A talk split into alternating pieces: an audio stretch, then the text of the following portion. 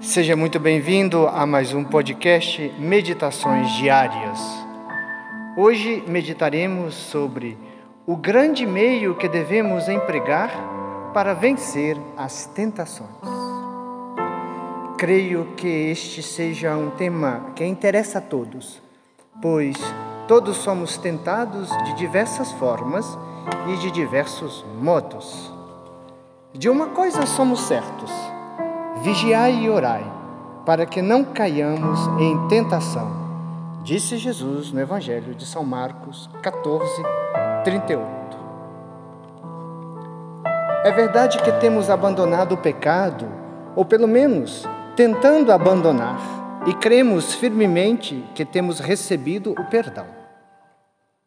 Nos consideramos amigos de Deus, começamos a servi-lo e amá-lo com todas as nossas forças.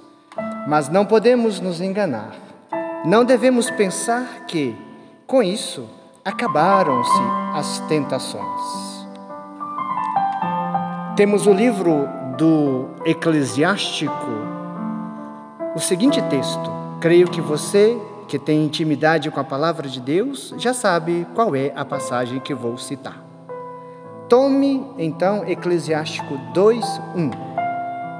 Meu filho, se entrares para o serviço de Deus, permanece firme na justiça e no temor, e prepara tua alma para a provação. Saiba agora, mais do que nunca, pois deves preparar para o combate, porque mais do que nunca os inimigos, o mundo, o demônio e a carne se apressarão para te combater, a fim de de perderes tudo o que ganhastes. Quanto mais uma alma se entrega a Deus, diz Dionísio, o cartusiano, mais o inferno procura arrebatá-la.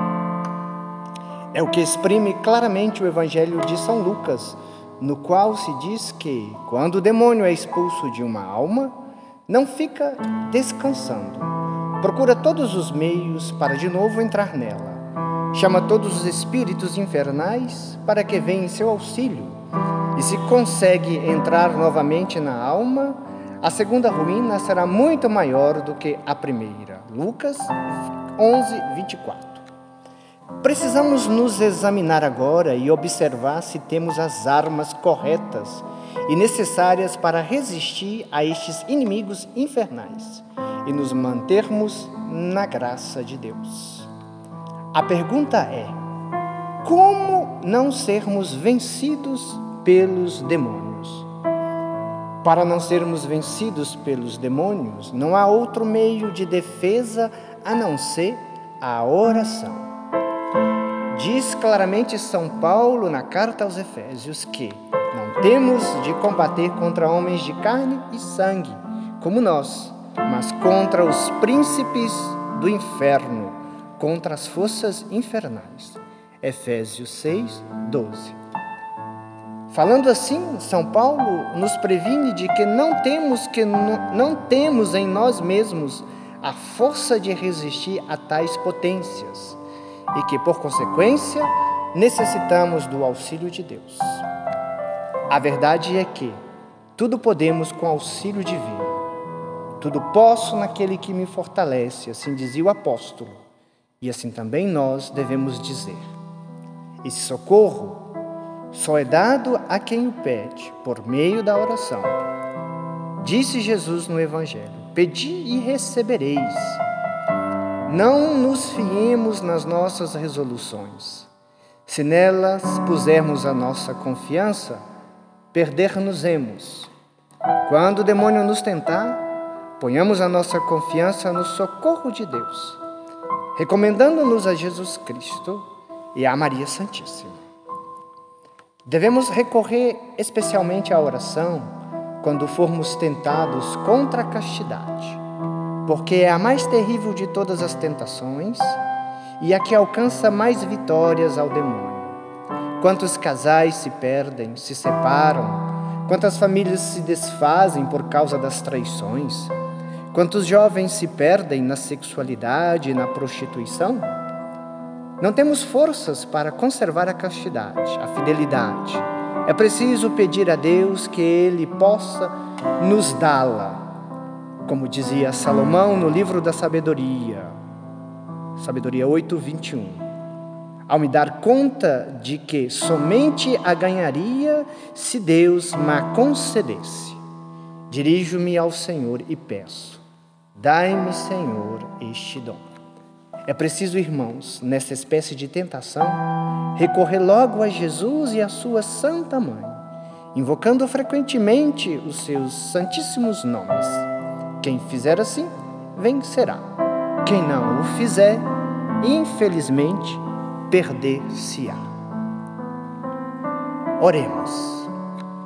Meu Deus, não me afasteis de vossa face. Bem sei que não me abandoneis se eu não for o primeiro a vos abandonar. Porém, o que me faz temer essa desgraça é a experiência da minha fraqueza. Senhor, dai-me a força de que tanto preciso contra o inimigo que pretende me escravizar. Eu te peço, Senhor, pelo amor de Jesus Cristo, o meu Salvador. Ó Deus de minha alma, a vez de livrar-me desta morte desgraçada, Bem sabeis que eu estava perdido, e foi por um, um puro efeito da vossa bondade que eu voltei ao estado de graça. Meu Jesus, pela morte cruel que padecestes por mim, peço-vos que não permitais que eu torne a perder vossa amizade.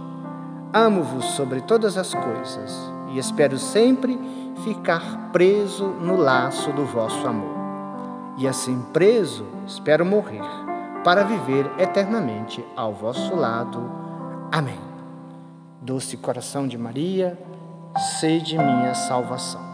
O Senhor esteja convosco, Ele está no meio de nós. O Senhor te abençoe e te guarde. O Senhor te mostre a sua face e conceda-te sua graça. O Senhor volva o seu rosto para ti e te dê a paz.